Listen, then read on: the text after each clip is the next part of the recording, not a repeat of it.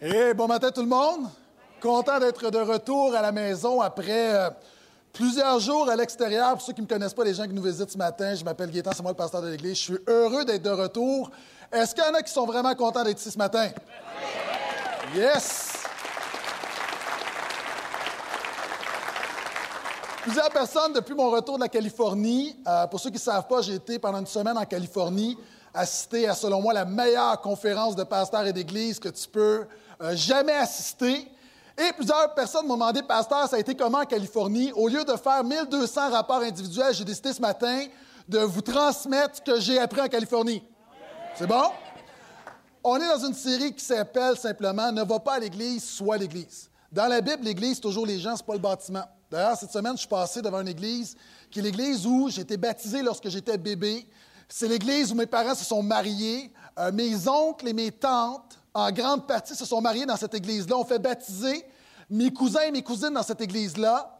Euh, plusieurs d'entre eux ont fait leur première communion, leur confirmation dans cette église-là. Et aujourd'hui, c'est un paquet de condos. Maintenant, une église, Jésus a dit, je bâtirai mon église, il ne parlait pas de bâtiment, il parlait de gens, et on est appelé à être l'église. On est appelé à communiquer Jésus dans le quotidien. Et c'est une série, en fait, où ce que je veux faire, je veux tuer la religion. Et dans mes notes, ça disait, des gens disent Amen. Les gens disent, on est où, là? Vous savez, Jésus n'aimait pas la religion. La religion fait les choses par automatisme. La religion fait les choses par culpabilité. La religion fait les choses parce qu'elle doit faire les choses. Jésus n'est pas venu enseigner une religion, il est venu enseigner une relation, il est venu enseigner la vie. Et ce qu'on vit maintenant ce matin, ce n'est pas un culte religieux, c'est la vie de Jésus qui est parmi nous.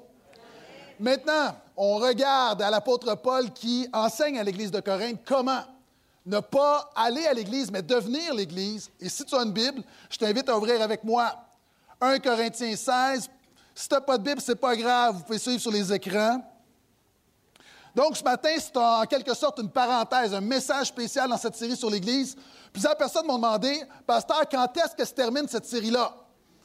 Je ne sais pas si c'est bon signe quand on pose la question. Euh, là, les gens veulent se rattraper en disant Non, mais je veux me procurer le coffret de la série. Euh, honnêtement, j'ai commencé avec une idée bien précise.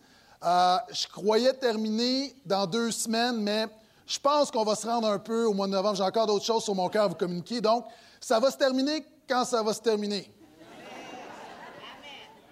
Mais ne vous en faites pas, j'ai quelque chose pour Noël. Donc, euh, en décembre, on devrait être dans autre chose, mais j'ai beaucoup de choses à vous dire. 1 Corinthiens 16, verset 15, dernière à la fin de la lettre que Paul écrit à l'Église de Corinthe. À l'époque, il n'y avait pas de vidéo, donc on écrivait des lettres. C'est ce qu'on appelle une épître. Puis l'apôtre Paul donne une dernière recommandation. Il dit Encore une recommandation, frère. Vous connaissez Stéphanas et sa famille. Vous vous souvenez qu'ils ont été les premiers à se convertir au Seigneur dans toute la cahier, les premiers à donner leur cœur à Jésus, à suivre Jésus. Vous savez qu'ils se sont spontanément mis au service de ceux qui appartenaient à Dieu. Laissez-vous conduire par de telles personnes et par ceux qui partagent leur travail et leur effort. Je suis heureux de la visite de Stéphanas, de Fortunatus et d'Achaïcus. OK, parenthèse, les parents. Ce n'est pas parce que le prénom est dans la Bible que c'est une bonne idée d'appeler tes enfants comme ça. S'il vous plaît, ne faites pas ça. Même, je pense que c'est un péché. OK? Sérieusement, on ne voudrait pas faire des consécrations avec, mettons, on te présente Achaïcus Fortunatus, euh, s'il vous plaît. Il y a tellement d'autres beaux noms. Donc, on parle de ces trois gars-là qui sont des leaders, qui sont des inspirations. Même s'ils n'ont pas des beaux noms, ils font une belle œuvre. L'apôtre Paul dit, ils ont fait pour moi ce que votre éloignement vous empêchait de faire. Ils m'ont réconforté, comme ils l'ont souvent fait pour vous. Sachez donc apprécier de tels hommes. Les églises de la province d'Asie vous saluent. En quelque sorte, pour résumer, l'apôtre Paul parle de personnes, d'hommes et de femmes qui ont une influence, des gens qui ont un leadership spirituel. Et l'apôtre Paul dit, il y a des gens qui vous devancent et vous devez regarder à ces gens-là, vous devez apprendre de ces gens-là. Il parle des autres églises, il parle des églises d'Asie. Et l'apôtre Paul, la dernière recommandation qu'il donne, c'est, tu dois apprendre des autres, tu dois apprendre des autres églises. Et en fait, ma semaine en Californie a servi à apprendre des meilleurs. Et le titre de mon message ce matin, c'est 12 choses que j'ai appris des meilleurs. 12 choses que j'ai appris des meilleurs pasteurs et des meilleures églises, non seulement d'Amérique du Nord, mais du monde. Des gens qui font vraiment une différence pour Jésus dans leur communauté. Vous savez, si tu prends un aigle, un bébé aigle, et que tu le mets avec des poules, il va se comporter comme une poule. Quels sont ceux qui croient qu'à l'Église, le portail est appelé à voler comme un aigle?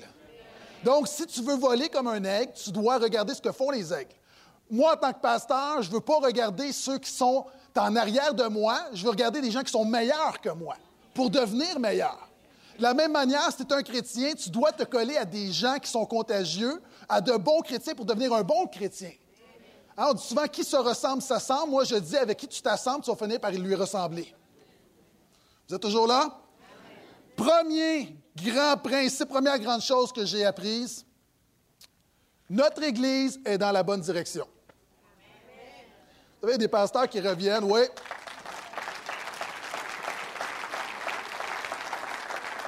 Il y a des pasteurs, quelquefois, qui reviennent des conférences comme ça, qui sont vraiment découragés. Je dois vous dire, moi, je reviens encouragé. On est vraiment dans la bonne direction. Vous savez, Dieu m'a mis des choses à cœur dans la dernière année d'apporter des sujets, des thèmes, de toucher à des choses que, humblement, que je ne voyais pas d'autres pasteurs toucher. Et je me disais, est-ce que c'est une bonne idée? Évidemment, en le faisant, en obéissant au Seigneur, il y a un fruit spirituel. Et vous vous rappelez, j'ai parlé du postmodernisme il y a une couple de semaines. Et je me demandais si c'était une bonne idée. Je dis, ouais, le postmodernisme, est-ce que tu sais une église postmoderne? Est-ce que les gens vont comprendre? J'arrive à la conférence. Mark Driscoll, pasteur d'une église de 13 000, la première chose qu'il dit en commençant, pasteur leader, je dois vous expliquer c'est quoi le postmodernisme. Moi, j'ai dit, écoute mon message sur Internet, c'est clair. Moi, je suis sûr, je suis sûr, Mark Driscoll parle avec euh, Rick Warren, avec tous les, grands pasteurs, il dit, Do you know Gaten Bressard? Non. Il y a beaucoup de choses qui se disaient. Je disais, c'est ce que je dis à mon Église, donc j'étais vraiment, vraiment content. On est dans la bonne direction.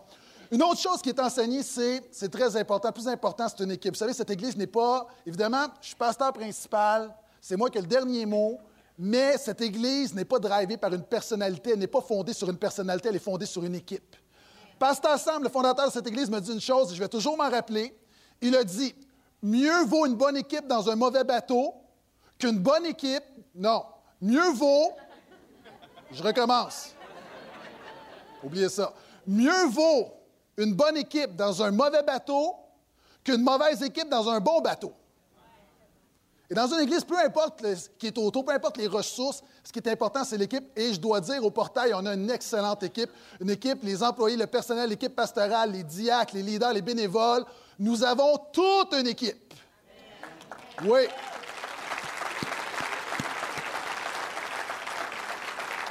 Et d'ailleurs, il s'est produit quelque chose après dix jours à l'extérieur de l'église. Je suis revenu à mon bureau jeudi matin et j'ai eu une, euh, je ne sais pas si on peut dire une surprise, parce qu'une surprise, ça peut être bon ou mauvais.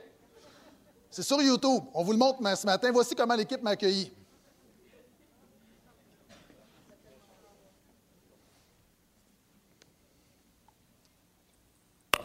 OK. C'est prêt? Est-ce qu'on prie quelque chose comme la porte ou Ça, c'est mon bureau. La grosse face LED que vous avez vue, notre pasteur de jeunesse.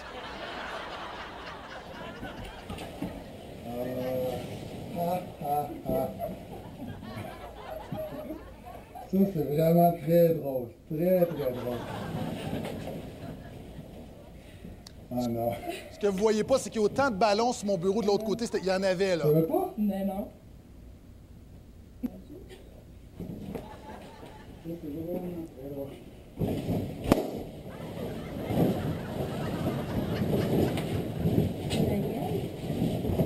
Hein? Il y en a, s'il vous plaît. Le pire, c'est que je disais, un livre qui disait. Il faut que je prenne une photo, ça n'a pas d'allure. Ah. Ça, c'est pour me venger, je veux des preuves.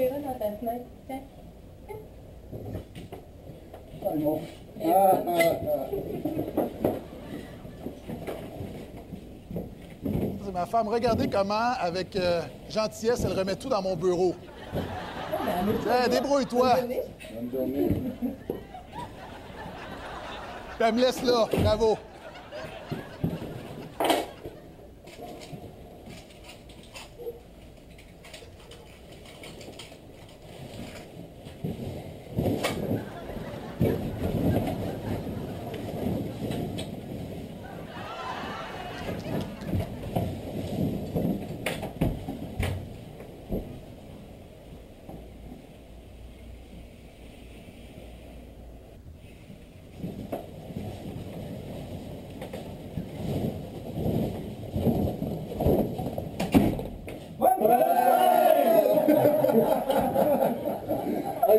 Incroyable.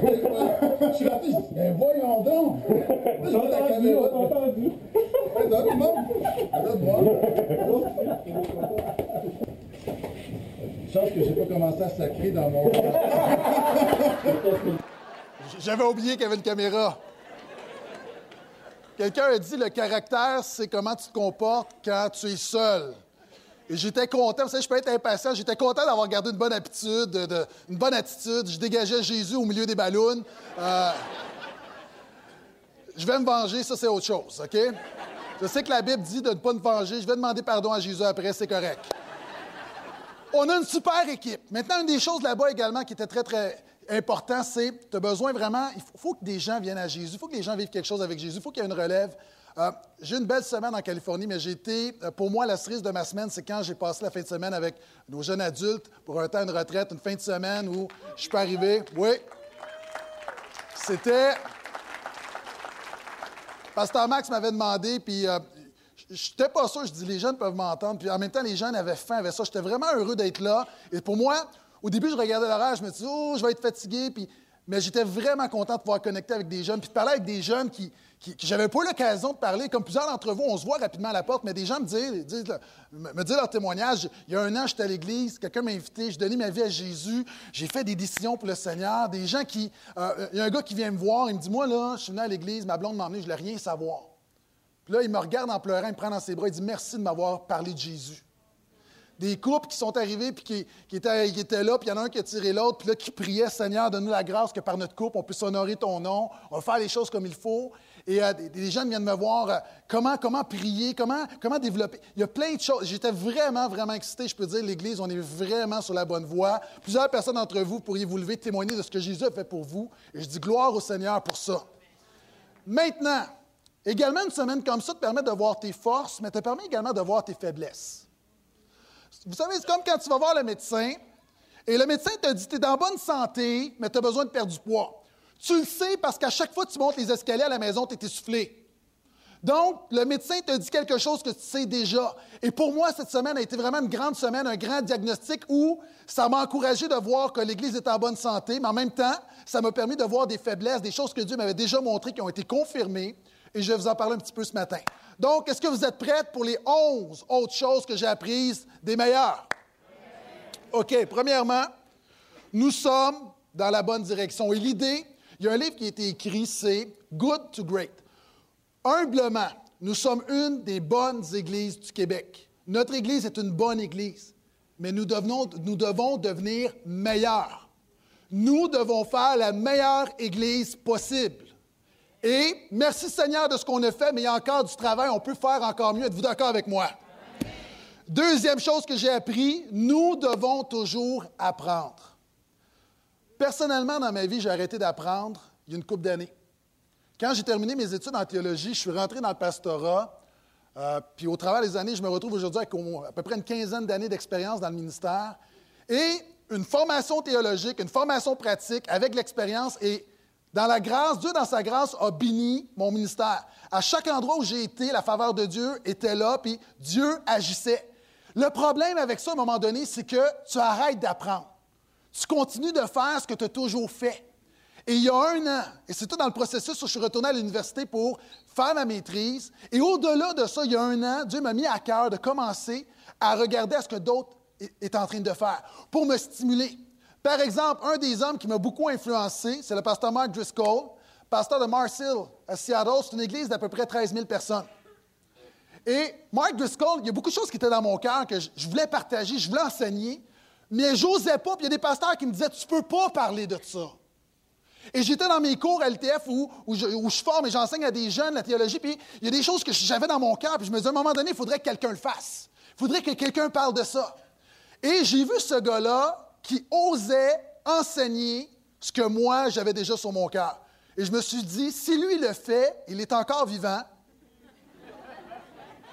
Pourquoi on ne le ferait pas? Ce pas parce que personne au Québec a osé aborder certains sujets que Dieu ne nous demande pas de le faire. On ne veut pas rendre la Bible pertinente, on veut démontrer la pertinence de la Bible. Et j'ai recommencé à apprendre. Et non seulement il faut apprendre des meilleurs. Hein, souvent, de fois, il ne faut pas avoir peur, on ne connaît pas tout. Moi, là, il y a beaucoup de choses que je fais bien, puis il y a des choses que je fais mal, et j'ai besoin d'apprendre des meilleurs. Et même les meilleurs apprennent des meilleurs. Et ça, ça me fait du bien d'entendre des gars, des pasteurs. Tu sais, nous, on est une église de 1200, Alléluia. Mais d'entendre un pasteur d'une église de 13 000, 20 000, 45 000 personnes, moi, j'étais là, là, puis je me disais, Gate, prends des notes. J'avais, j'avais des hommes devant moi, je dis, prends des notes. C'est pas le temps d'être dans la lune, prends des notes. Parce que j'ai des choses à apprendre. Écoutez-moi bien. Faut qu'on apprenne des meilleurs. Et je vais dire quelque chose, puis moi, là, je, suis très fier du, Québec, tout ça, mais il y a une réalité au niveau des églises. On doit sortir du Québec pour voir autre chose.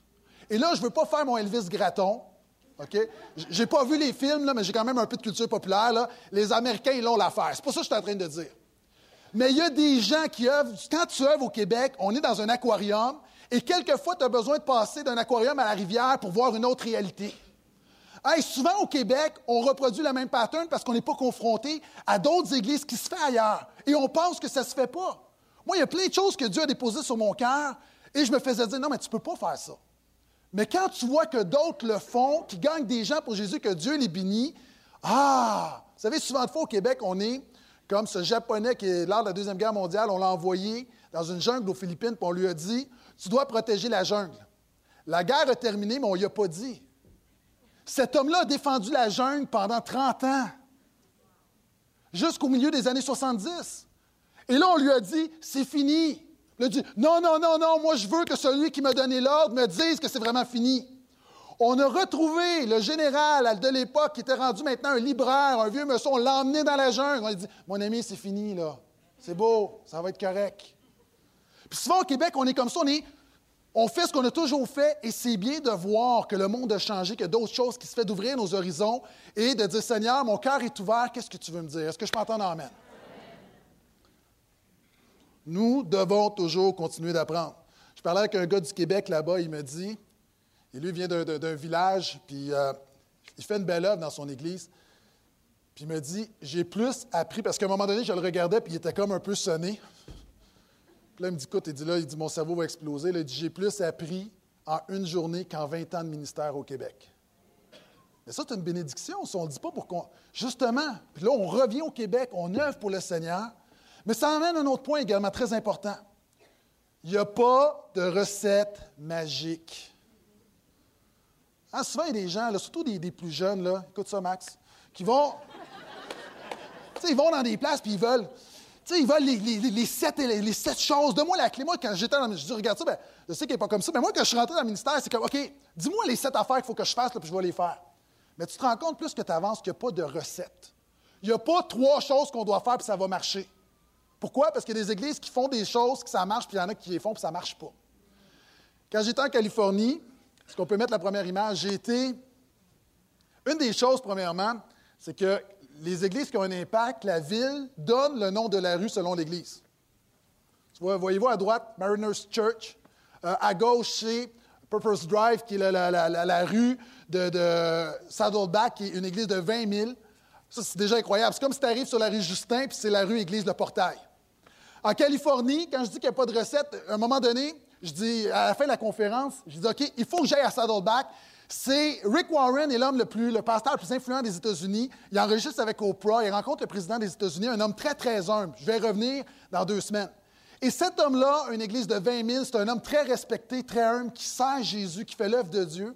J'ai dit, je vais aller voir son église. Moi, je m'attendais à voir un, juste un gros bâtiment.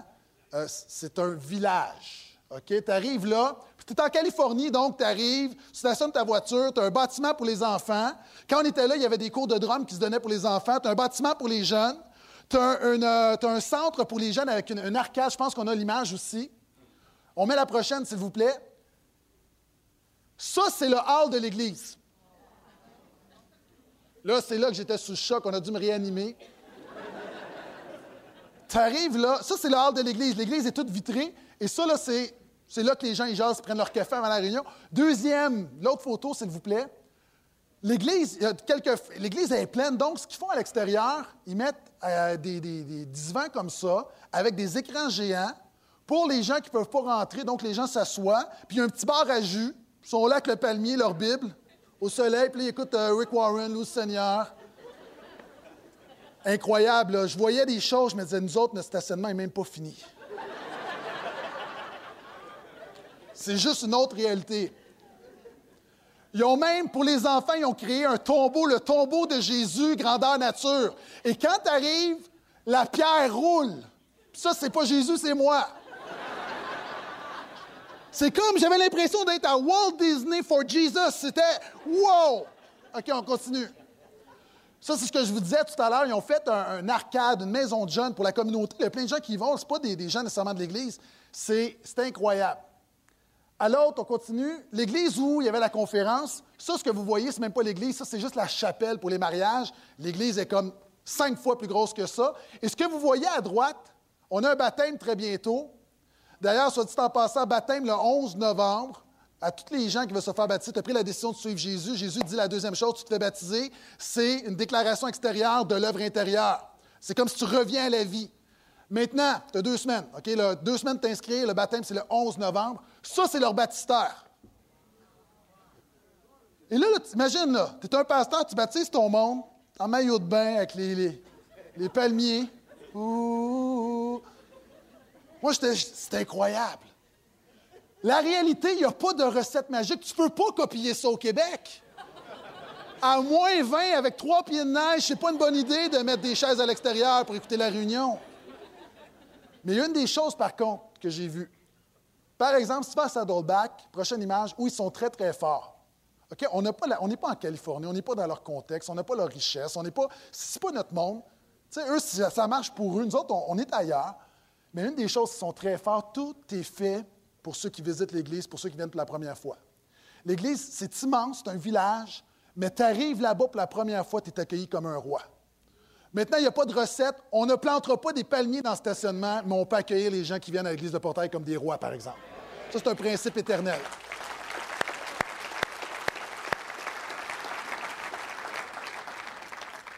Un des, un des pasteurs qui a enseigné, c'est Nick Vujicic. C'est un homme, peut-être vous l'avez déjà vu sur Internet, c'est un homme qui n'a pas de jambes ni de bras. je l'ai entendu. Et euh, je vous mets un petit peu une vidéo d'une minute sur. Euh, il a sorti un livre et tu l'as, donne-moi ton livre. Je vais te le redonner, l'inquiète pas. Il vient de sortir un livre, OK? Donc, il a fait une petite promo, merci. Est-ce qu'on peut mettre la vidéo, s'il vous plaît?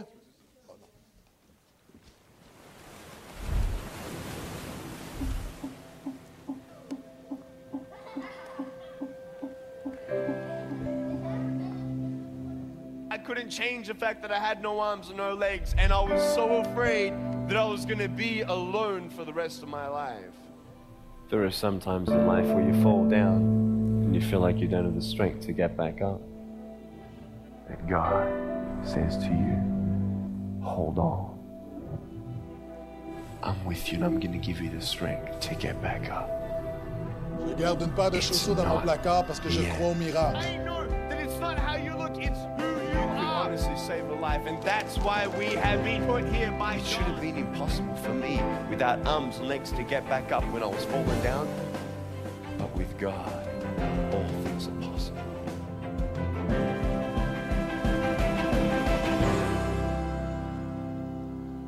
Le contexte de Nick Vujicic est un contexte particulier.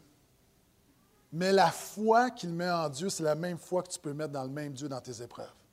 Vous savez, il est marié, une super femme et sa femme est enceinte. Un homme qui a une foi, son contexte est différent, il n'y a pas de recette, mais il y a quelque chose, il y a une foi, il y a le même Dieu qui agit, son Dieu est ton Dieu, et Dieu peut faire de grandes choses. Un homme qui dit, j'ai pas de bras, j'ai pas de jambes, mais je garde une paire de chaussures dans mon placard parce que je crois au miracle. Moi, je dis, Seigneur, je pense que tu veux m'enseigner. Parenthèse, un homme qui a le sens de l'humour parce qu'il prêche sur une tribune comme ça, une table, et à un moment donné, à la fin, demande est-ce que je pourrais avoir de l'eau? Le technicien arrive. Là, le technicien ne sait pas trop quoi faire, donc le technicien met la bouteille là. Nick le regarde et dit Ça, là, c'est vraiment utile, champion. Il dit C'est vraiment utile. Quand un gars n'a pas de bras, pas de jambes, mais c'est quelqu'un qui a un sens de l'humour incroyable. Fait que là, il regarde en disant J'ai besoin d'un peu d'aide. Puis là, après ça, le, technicien ne savait pas trop, puis tout le monde riait parce que c'est. Il est tellement naturel, puis là, il fait boire, puis là, il dit, give me a hug, comme. Mais c'est un homme qui dégage quelque chose et c'est ça qu'on a besoin. On a besoin d'aller chercher les gens qui communiquent quelque chose afin que nous, on puisse le communiquer. Une autre chose que j'ai apprise, Tout a toujours rapport avec Jésus. Là, vous dites, non, mais pasteur, tu ne l'as pas appris, là, ça, tu nous l'as enseigné il y a trois semaines. En fait, en revenant de Californie, je voudrais modifier. Ce n'est pas tout a toujours rapport avec Jésus, parce que c'est un, souvent on peut dire, ben, c'est pour nous, les chrétiens, l'Église. Non. Pour tout le monde, tout a toujours rapport avec Jésus. On est dans un monde égocentrique où tout tourne autour de nous-mêmes. Un chrétien, c'est quelqu'un qui est passé d'un monde égocentrique à un mode, christocentrique où c'est Christ le centre de ta vie. Greg Laurie, pasteur de Chicago, mangeait avec Billy Graham. Pour nos amis qui ne connaissent pas Billy Graham, Billy Graham, c'est, c'est l'homme, un des hommes les plus respectés des États-Unis depuis 50 ans. Chaque année, il est dans le top 10. C'est un homme qui, a parlé de Jésus toute sa vie. C'est, le pasteur. C'est, le pasteur des États-Unis. C'est, pas en passant, aux États-Unis là, sont capables du meilleur et du pire. Je ne parle pas d'un pasteur clinquant, je parle d'un homme très, très humble qui a parlé de Jésus avec du monde ordinaire toute sa vie. Et Greg Laurie a demandé à Billy Graham, il dit, Billy, si le vieux Billy d'aujourd'hui, je pense qu'il a à peu près 90 ans maintenant, Billy Graham, là, si le vieux Billy rencontrait le jeune Billy, qu'est-ce que le vieux Billy Graham dirait au jeune Billy Graham? Billy Graham a dit, bonne question. Probablement que si le vieux Billy d'aujourd'hui rencontrait le jeune Billy Graham, Billy Graham a prêché Jésus toute sa vie. Là. Il dit, je lui dirais, parle plus de Jésus, parle plus de la croix de Jésus, parle plus du sang de Jésus.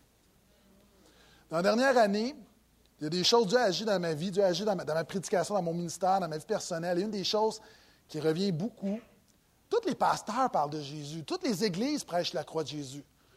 Mais j'ai eu comme une conviction dans la dernière année qu'il fallait être tellement plus clair avec Jésus.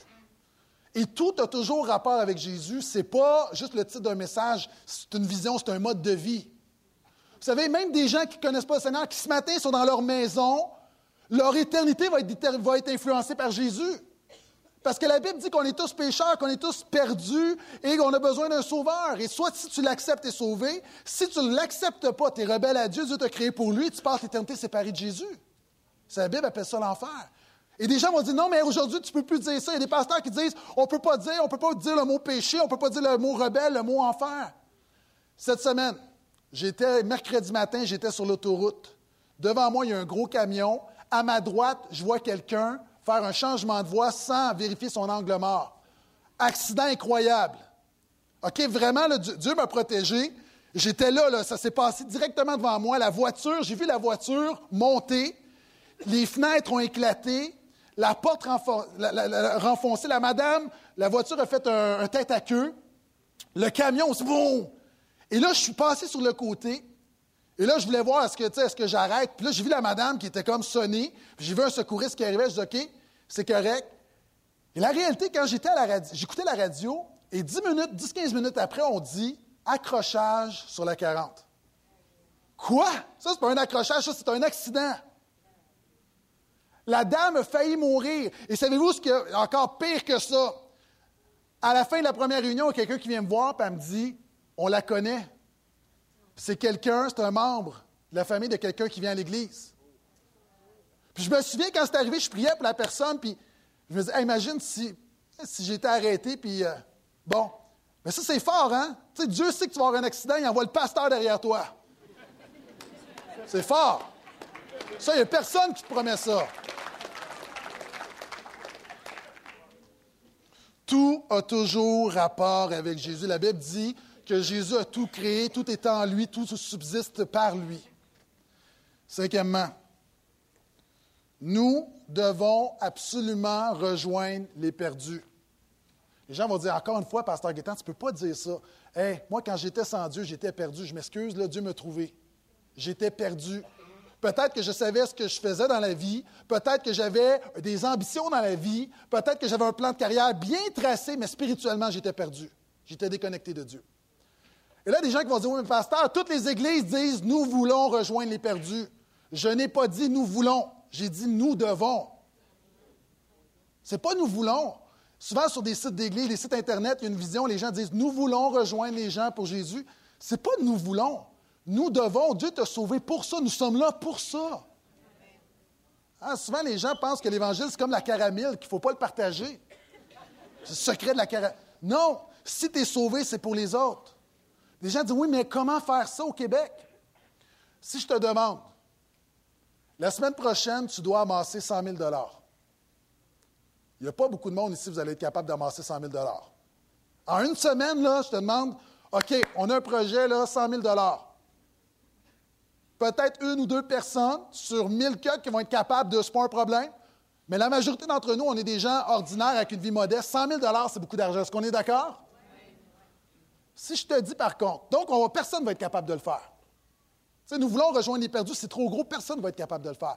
Mais si nous disons par contre, si je te dis ton enfant est malade et la seule chose qui peut le sauver, c'est de recevoir une piqûre qui coûte 100 000 moi, je te garantis que si tu me demandes d'amasser 100 000 je ne suis pas capable, mais si tu me dis que mon enfant va mourir et que j'ai une semaine pour ramasser 100 000 je vais te le trouver 100 000 Je vais vendre ma maison, je vais cogner à des portes. Est-ce que vous avez vu le film John Q avec Denzel Washington?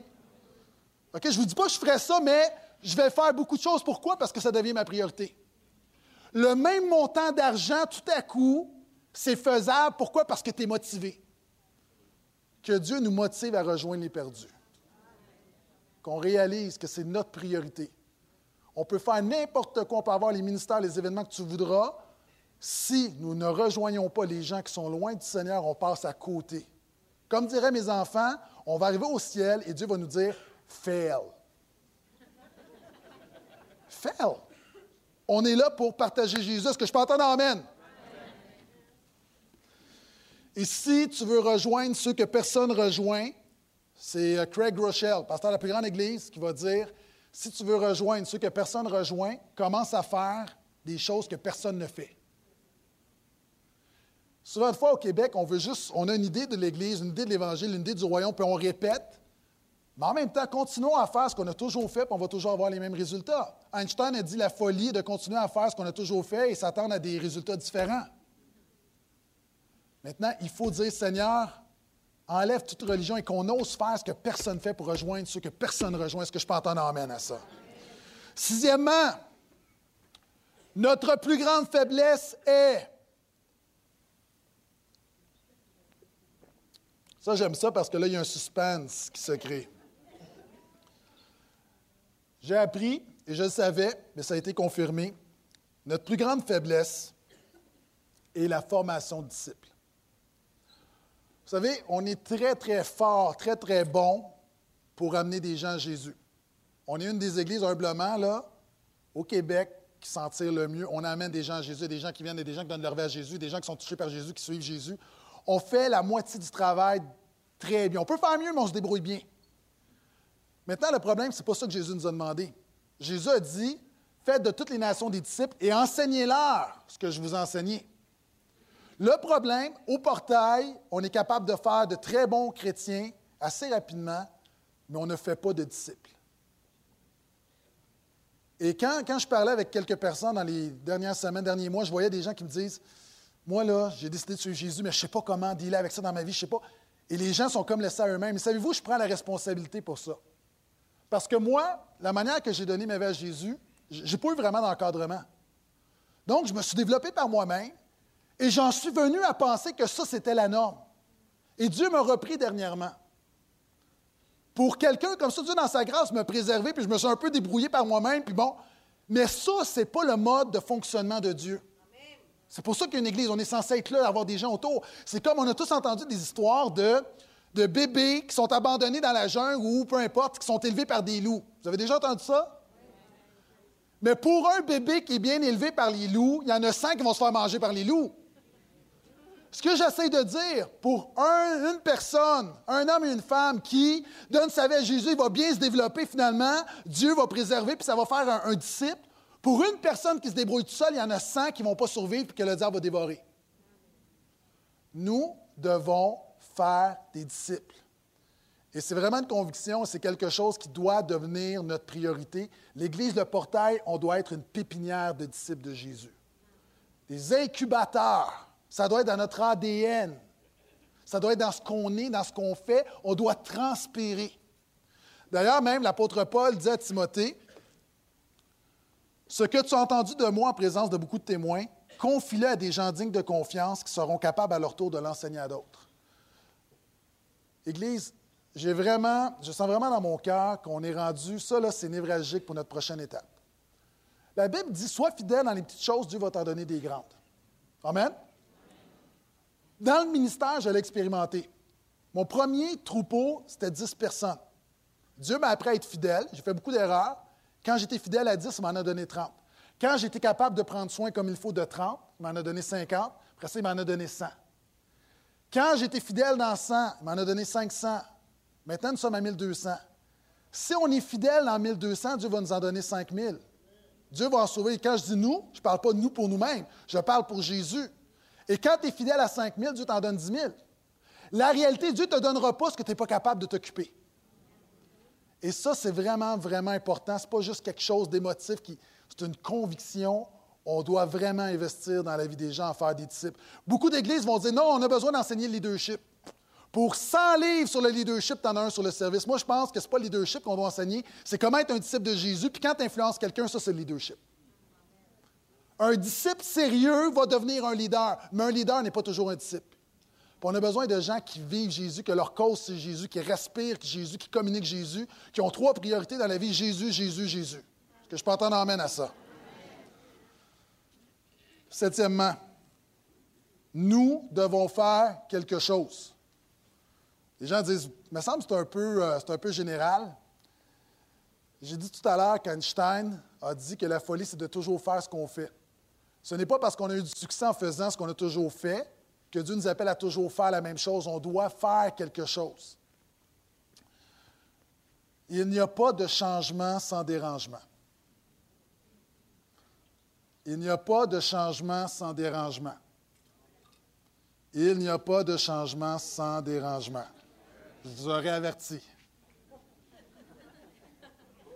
On a demandé un jour à Maudit, quelqu'un qui justement parlait de Jésus, gagnait des gens à Jésus. Une femme est venue le voir et lui a dit J'aime pas votre manière de faire. Vous êtes trop focusés sur Jésus, les gens ne connaissent pas le Seigneur, puis c'est comme, nous autres aussi, on a des besoins, puis j'aime pas votre manière de faire. Puis Maudit lui a dit Je respecte ça, vous avez droit à votre opinion, puis même moi, avec ma manière de faire, a toujours place à l'amélioration. Mais vous, vous faites quoi Elle dit Ben moi, je fais rien. Il dit Ben, en date d'aujourd'hui, j'aime mieux ma manière de faire que votre manière de ne rien faire. Savez, moi, là, j'ai dit à l'équipe pastorale, moi, là, je vais avoir 40 ans, bientôt. Puis, ben bravo, j'ai pas de mérite, là, c'est, la, la nature. Mais sérieusement, j'ai 40 ans, là, puis je suis dans une saison de ma vie où je commence à avoir un peu d'expérience pour ne pas me planter à tout bout de champ, et j'ai encore assez d'énergie pour servir Jésus activement. Et j'entre dans les années de mon ministère qui sont les... Là, je vous parle personnellement, c'est un travail d'équipe, mais personnellement, dans ce qui sont les années, selon moi, les plus fructueuses. Et je veux vraiment me consacrer à gagner des gens Jésus. Je veux faire de quoi? Je veux faire quelque chose. Je ne veux pas juste continuer à faire. Puis c'est bien, on fait de bonnes choses. Il faut être meilleur. Dieu mérite le meilleur. Il y a trop de besoins. Vous savez, souvent, puis même les pasteurs, souvent, sont pas dans ma cour. Ah, au Québec, tous les pasteurs sont pour les nouvelles églises, sont pour l'œuvre de Dieu, jusqu'à temps que quelqu'un vienne dans ta cour, dans ta ville, dans ton village. Là, tout à coup, tu n'es pas content parce que tu penses que tu vas perdre des chrétiens. Rick Warren, le pasteur de 20 000 à Orange County, en Californie, c'est lui, c'est l'église, c'est, l'église de la place. Tout le monde la connaît, cette église-là. Mark Driscoll, qui est un jeune loup, qui est le pasteur qui a l'église qui grandit plus rapidement, a été voir Rick Warren. Donc, Mark Driscoll est passé de 10 à 13 000 son église. Était voir Rick Warren et lui a dit Nous, on veut implanter une église Marcel dans Orange County. Savez-vous ce que Rick Warren a répondu Excellente idée, est-ce que vous voulez que je vous aide Et savez-vous ce que Rick Warren a dit? Il dit souvent les églises se chicanent c'est comme deux fourmis qui argumentent pour savoir qui va manger l'éléphant. il y a tellement de besoins au Québec. À, la limite, à Laval, on pourrait avoir quatre églises de 10 000 et on est encore minoritaire. Il y a encore des gens qui auront besoin d'entendre parler de Jésus. On a besoin, à un moment donné, d'ouvrir nos horizons. Nous devons faire quelque chose. Huitièmement, ça, vous allez voir, vous allez dire, le pasteur est fatigué, d'après moi, il est mélangé. Nous devons surtout arrêter de faire certaines choses. Voyons donc pourquoi. À l'église de Portail, on fait à peu près 50 choses, puis moi, je planifiais pour en ajouter à peu près 10. Greg Groeschel, 45 000. Savez-vous combien de choses qu'ils font dans leur église? Cinq. Mark Driscoll, une église encore de 13 000 qui grandit rapidement. Combien est-ce qu'ils font de choses? Quatre. Et eux disent, tu ne peux pas être bon dans tout. Il dit, le problème des églises, c'est qu'on essaie de courir deux lièvres à la fois.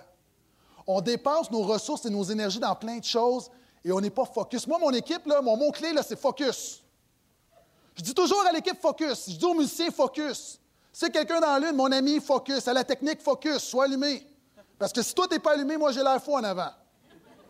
Puis j'ai toujours ce mot-là, c'est focus, focus, focus. Mais le focus, c'est quoi? Le focus, c'est d'abandonner certaines choses pour te concentrer sur ce qui marche. Maintenant, vous allez chez McDonald's. Avez-vous remarqué que McDonald's ne fait pas de hot dog? Vous ne saviez pas, hein? Je vous l'apprends. J'ai découvert ça dernièrement. Pourquoi? McDonald's dit, nous, là, notre force, c'est des hamburgers. On fait des hamburgers. Le problème, les églises veulent tellement faire toutes sortes de choses, puis voyez-vous ça, là, c'est un mode. Et là, je ne veux pas être le gars qui dit, on est dans une nouvelle génération, il faut tout changer, on suit les modes. Vous me connaissez, là, je ne suis pas les modes. Mais il y a une réalité. Avant, les églises qui avaient, que ça marchait, c'était, il fallait que tu aies la plus grosse église possible. Et les plus grosses églises mangeaient les petites. La réalité, même une église comme la nôtre, je ne me censure pas. Une église comme la nôtre, on gagne des gens à Jésus, mais en même temps, on fait mal à des petites églises parce qu'il y a des chrétiens qui quittent ces églises-là pour venir ici. Parce qu'il y a une certaine qualité, il y a des ressources qu'ils ne retrouvent pas dans leur petite église. Il y a de très bonnes petites églises. Comprenez-moi bien. Je ne suis pas en train de discréditer ça. Il y a un principe ici, puis il y a des gens qui pouvaient en témoigner, donc je n'ai pas besoin de le démontrer.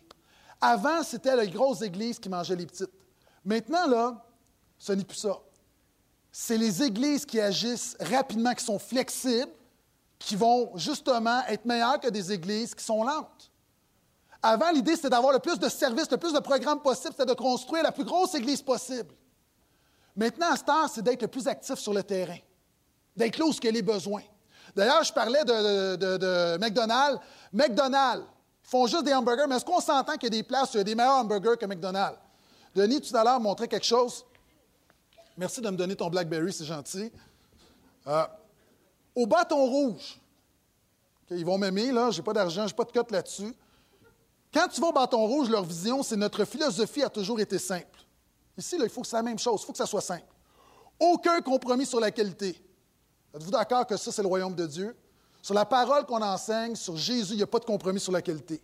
Nous nous engageons à tout faire pour que votre expérience chez Bâton Rouge en soit une que vous voudrez répéter. Je suis sûr qu'ils sont chrétiens. non, c'est pas. Et...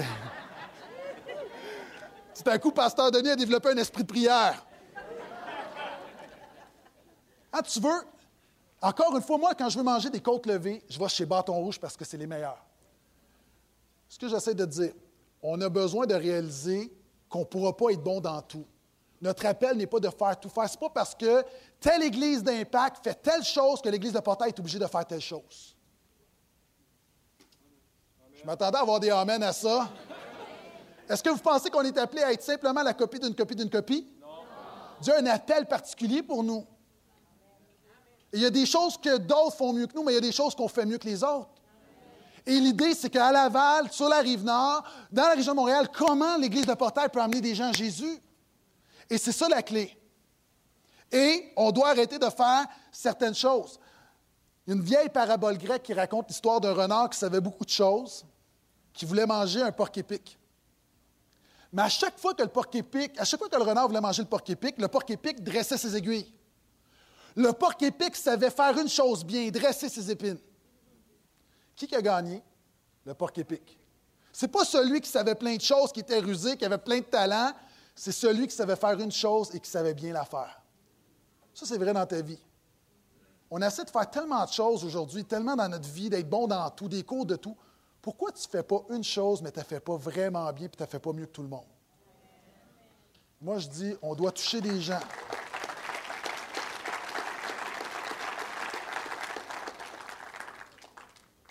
Pour ça, ici, à l'Église de Portage, je vous l'ai déjà dit, il y a des églises qui, eux, fonctionnent avec des invités. Ils ont des invités continuellement.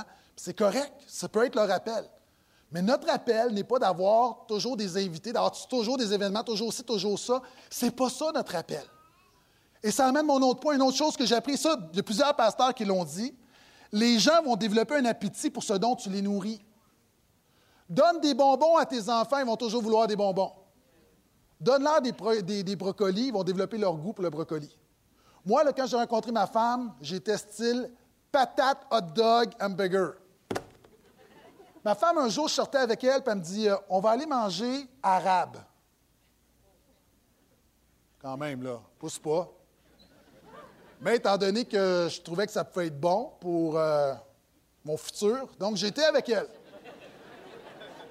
Et là, j'ai commencé à manger arabe. Et là, je suis un fan. Là, aujourd'hui, là, je cuisine arabe. Puis moi, je mangeais pas de poisson ni de fruits de mer. Et là, tout à coup, là, je fais chaudrer de palourde. Puis! Ah, je suis le Ricardo du Seigneur. Là, c'est comme. J'ai développé mon goût. Et une des choses également, dans, les dans le dernier mois et de plus en plus, j'ai dépouillé ma prédication de beaucoup de choses pour vraiment aller à l'essentiel, parler de la vraie vie. Par la grâce de Dieu, toujours dépouillé. Vous savez, lorsque Starbucks, vous connaissez Starbucks, Starbucks a commencé aux États-Unis à vendre son café. Est-ce que vous avez déjà bu du café Starbucks? C'est pas bon la première fois que tu bois du café Starbucks. Pourquoi? Moi, moi je suis un amateur de café, mais quand j'ai bu Starbucks, j'ai fait Oh! C'est intense. Quand Starbucks a commencé, ça n'a pas marché. Starbucks était sur le bord de faire faillite. Des spécialistes du marketing sont venus les voir et leur ont dit Votre problème, c'est votre produit principal, c'est votre café. Votre café, il peut être le meilleur café pour vous, mais les gens n'ont pas développé leur palette de goût pour ce café-là aux États-Unis. Les gens sont habitués avec le café de Dunkin' Donuts et de McDonald's. Si vous ne changez pas votre café, vous dites que votre café est meilleur, mais il y a juste vous qui le pensez. Vous allez faire faillite. Et savez-vous ce que Starbucks a dit? A dit, nous, on connaît notre produit. Et vous avez raison, ce n'est pas la palette de goût des consommateurs, mais nous, on va établir le standard, puis on va développer leur goût. Moi, je pense que ça, c'est l'Église de Jésus-Christ. Les gens, là, ils n'ont pas un goût pour Dieu, ils n'ont pas un goût pour la Bible, ils n'ont pas un goût pour les choses de Dieu. Mais si on présente quelque chose de qualité, ils vont développer leur goût, puis ils vont en redemander parce que c'est ça la vraie affaire. C'est ça qui nourrit ton âme.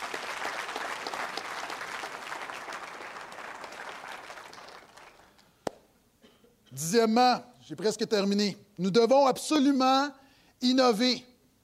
On doit trouver, encore une fois, on doit rejoindre ce que personne rejoint en faisant ce que personne fait. On doit être audacieux. On doit avoir le courage de faire certaines choses. Vous savez, souvent, on pense que si on avait l'argent, si on avait les gens, on pourrait faire telle chose. Groeschel, pasteur de Life Church, l'église la plus innovatrice du monde, OK?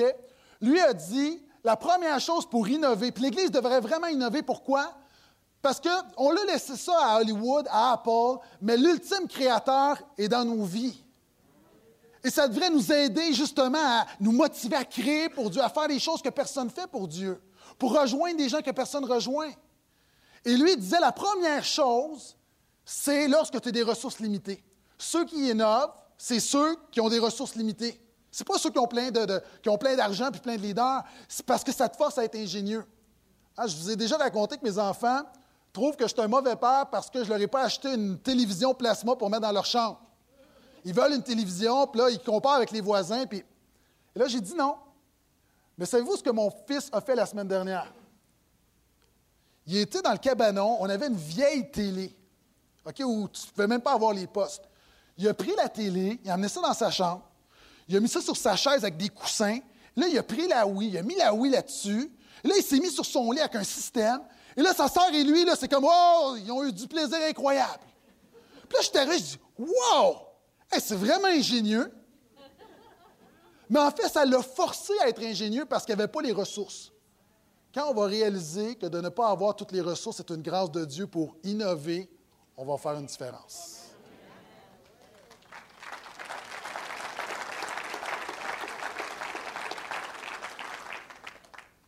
Deuxième chose que Rochelle va dire, non seulement des ressources limitées, deuxièmement, il y a des églises qui disent on ne peut pas se permettre d'échouer. Lui dit non, il faut que tu assumes que tu vas échouer. Honnêtement, il y a des choses que vous voyez, ça a l'air tellement génial, mais pour une chose qui marche, il y en a cinq qui n'ont pas marché.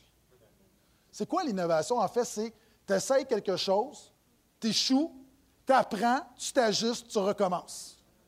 Plusieurs des choses qu'on voit aujourd'hui, qu'on dit Wow, c'est génial, mais en fait, c'est le résultat d'un échec. L'échec est la première étape vers le succès. Je vais vous ouvrir mon cœur. Moi, là, aujourd'hui, j'ai des choses à apprendre, mais si je suis le pasteur que je suis, c'est parce que je me suis vraiment pété les dents. Moi, j'ai implanté une église, puis l'église a fermé après quatre ans. Je pensais de passer ma vie là, de gagner Montréal pour Jésus. L'église a fermé. Puis après ce moment-là, je suis arrivé ici, puis je l'ai déjà dit, mais pendant à peu près un an, je remettais en question mon appel, je prêchais, j'étais mort en dedans, j'enseignais, je me disais, moi là, c'est un échec. Ma vie est un échec. J'ai implanté une église, j'ai échoué. Mais savez-vous quoi? Ça, là, c'était le plan de Dieu pour me préparer pour un jour comme celui-ci. J'ai appris là-bas.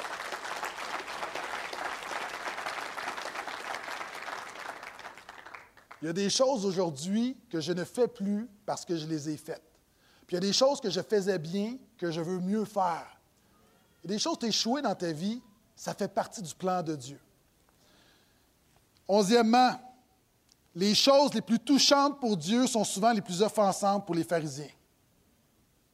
Oh, dites pas, dites pas Amen, dites aïe. Les choses les plus touchantes pour Dieu sont les plus offensantes pour les pharisiens. La croix de Jésus, ça touchait le cœur de Dieu. Les pharisiens, les religieux, pour ceux qui ne savent pas, un pharisien, c'était les religieux de l'époque de Jésus, l'ont crucifié. Le problème dans l'Église, savez-vous, c'est quoi? Souvent de fois, moi, Dieu a révélé qu'il y avait des domaines dans ma vie où j'étais pharisien. Et souvent, je bénissais pas ce que Dieu bénissait à cause de ma religion et de mon légalisme.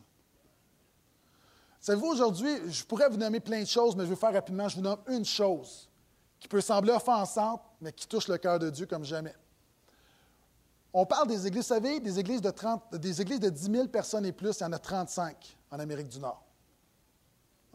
De ces églises-là, est-ce que vous savez qu'il y en a 32? Donc, au-delà de 90% La manière dont ça fonctionne, ce n'est pas des gros bâtiments, c'est un pasteur qui a une réunion comme celle-ci, mais la réunion est diffusée en simultané dans des dizaines d'endroits différents. Des gens, quand ça a commencé, ont dit Ben voyons donc, dans quel monde on est, le pasteur Tu viens à l'église, tu as de la louange live, puis après ça, pour le message, tu as le pasteur sur l'écran. Voyons donc, ce pas une église, ça. Est-ce que vous savez qu'il y a des églises comme Rick Warren, qui sont 20 000, j'étais dans son sanctuaire, puis c'est à peine plus grand que le nôtre.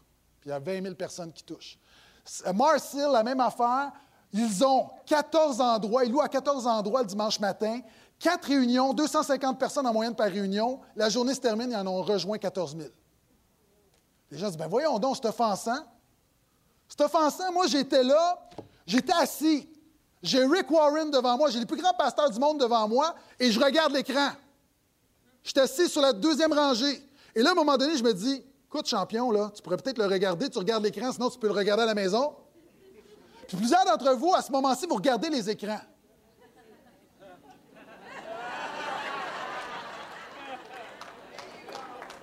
Ah, il y a du monde, ça.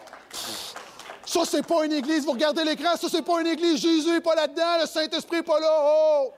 Oh, pasteur, oh! Non, je t'ai offensé. Je donne un exemple juste pour dire, quelquefois, il y a des choses, parce que ça ne s'est jamais fait au Québec, on est comme tout scandalisés. On reconnaît un arbre à ses fruits. Est-ce que les gens viennent à Jésus? Est-ce que les gens sont encouragés? Est-ce que les gens servent Jésus? Si oui, bénissez ce que les gens font.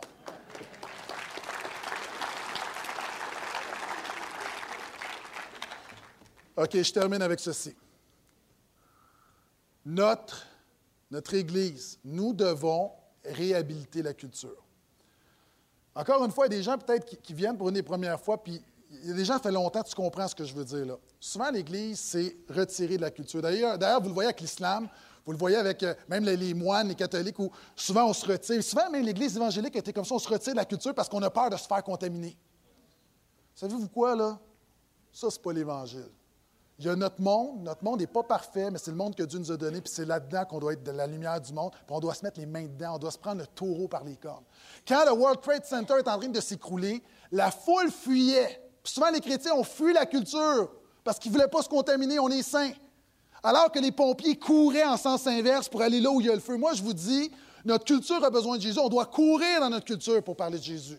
Au lieu de la fuir et rester en nous, chanter entre nous, chanter Kumbaya, Jésus bénis-nous, on doit être là où sont les besoins. La culture est neutre. La culture est neutre. C'est ce que tu fais avec qui détermine la valeur. Internet est neutre. Tu peux prendre Internet pour mettre de la pornographie, pour abuser du monde, puis tu peux prendre Internet et t'en servir pour communiquer l'espoir en Jésus. Internet est neutre, c'est ce que tu fais avec. Et parlant de ça, je vais vous présenter une vidéo. Maintenant, je vous demande une grâce. La vidéo dure six minutes. OK?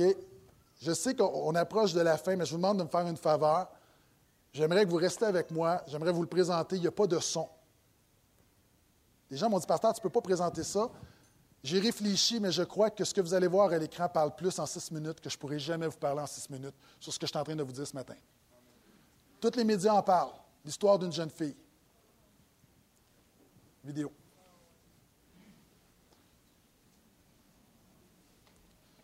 J'aimerais vous dire, alors que ça commence, que jusqu'à la fin de la réunion, il y aura des mots que vous n'êtes peut-être pas habitués d'entendre à l'Église. Donc, je m'excuse pour des gens que ça pourrait être offensé. Mais j'aimerais vous présenter notre culture telle qu'elle est. Pas grand-chose qui me rende émotif, mais cette histoire-là, une des choses qui vient me chercher, c'est qu'il y a un mois, elle a mis cette histoire-là sur YouTube. Personne ne l'a entendu. Maintenant, je me suis dit, si personne ne l'a entendu, c'est trop tard pour elle, trop peu trop tard, mais le portail doit entendre. Il y a un cri de désespoir dans notre génération. Une fille, 14-15 ans, qui a fait une gaffe. Elle a montré ses seins, quelqu'un sur le webcam, que t'es belle, t'es belle, t'es fine, montre ses seins, puis là, vous dites, c'est terrible. J'aimerais vous dire, là, il y a du monde ici, là, vous ne savez peut-être pas, il est fort probable, ou en tout cas, il y a des gens ici, c'est sûr que votre fille a déjà fait ça. Souvent, on est non, non, pas. C'est une réalité. Puis cette histoire-là, ça vient me chercher parce que c'est le cocktail de notre culture. Sexe, Internet, intimidation. Patrick Lagacé, dans la presse, a écrit la chose suivante. Encore une fois, je m'excuse pour le langage. Je vous ai dit que la technologie est neutre. Voici ce qu'il écrivait cette semaine, mercredi matin. Je ne sais pas si la technologie est neutre. Mais je lis, je relis les mots d'Amanda et j'ai vertige quand je, j'ai le vertige quand je pense à un truc. Maudit que ça a l'air dur d'être un jeune de nos jours. Oui, l'intimidation a toujours existé, même avant qu'on lui trouve un nom et qu'on la dénonce par des campagnes de sensibilisation. Mais il y a quelque chose de tout à fait cinglé dans la facilité avec laquelle on peut de nos jours harceler et intimider autrui. La technologie a beau être neutre, cette putain de photo d'Amanda n'avait rien de neutre quand c'était le gourdin qu'on utilisait pour la terroriser. Tout cela bien protégé par l'immunité que procure l'anonymat numérique. Maudit que ça a l'air dur d'être un jeune de nos jours. Pensez à ces mots terribles écrits par Amanda dans sa vidéo sur YouTube. Et sa photo, elle parle de son harceleur, et sa photo de profil, c'était mes seins. Dans cette toute petite phrase, il y a toute la perversité de notre époque qui mêle réel et virtuel, une perversité d'un calibre jamais vu jusqu'ici. Ça, ce n'est pas un pasteur qui le dit, c'est un analyste de la culture. Nous devons réhabiliter la culture. Avec le couteau que Amanda employait pour se mutiler, avec lequel elle s'est donné la vie. Hollywood prend ce même couteau il fait un film, il prend le couteau, il met le couteau dans les mains d'un maniaque qui va tuer tout le monde. Mais l'Église peut prendre le même couteau et couper un steak pour nourrir les démunis. C'est le même couteau, c'est ce que tu fais avec. Moi, je dis, ayons pas peur de notre monde, ayons pas peur de la culture. Soyons des lumières dans notre monde a besoin, notre monde est désespéré. Nous avons l'espoir. Nous avons été sauvés pour ces gens. Et c'est une chose que tu dois retenir ce matin. Sois pas comme la foule que fut le World Trade Center. Sois celui qui va courir vers le feu, qui va apporter l'espoir, la guérison là où est le problème. Je vais terminer avec ceci. Il y a des gens, tu es ici ce matin et tu n'as pas pris cette décision de suivre Jésus. Tu es un peu comme la femme qui était devant moi, qui n'a pas pris la bonne décision, elle n'a pas vu son angle mort et elle a eu cet accident. Jésus est venu mourir à ta place à la croix. Parce que nos péchés, notre rébellion conduit, doit y avoir un prix. Et le problème de la dame, ce n'est pas sa décision, en fait, c'est qu'elle n'a pas décidé de regarder dans son miroir. Il y a des gens, qui sont ici ce matin, et n'a rien décidé. C'est déjà une décision. Avant qu'on termine, je vais te demander de faire quelque chose de très, très simple. Quand Jésus appelait des gens, demandait aux gens de se manifester publiquement. Je ne demanderai pas de venir à l'avant. À mon décompte, peut-être qu'il n'y aura personne, mais ce pas grave. Moi, ma responsabilité, c'est de, de te lancer cet appel-là. Si ce matin, tu veux dire, Jésus, je veux accepter ton pardon, je veux être ton disciple, je veux que tu me donnes l'espoir maintenant, je veux que tu te serves de moi pour communiquer l'espoir autour de moi, et je veux cette éternité avec toi parce que je suis pardonné par ta croix. À mon décompte à trois, si c'est ton cas, je vais te demander simplement de lever la main, de la laisser lever, simplement. Personne ne va aller te voir pour te demander ton numéro de téléphone, ton courriel. Ce que je veux faire, c'est un moment sérieux, solennel, et ça va changer ta vie, mais je veux que tu sois conscient.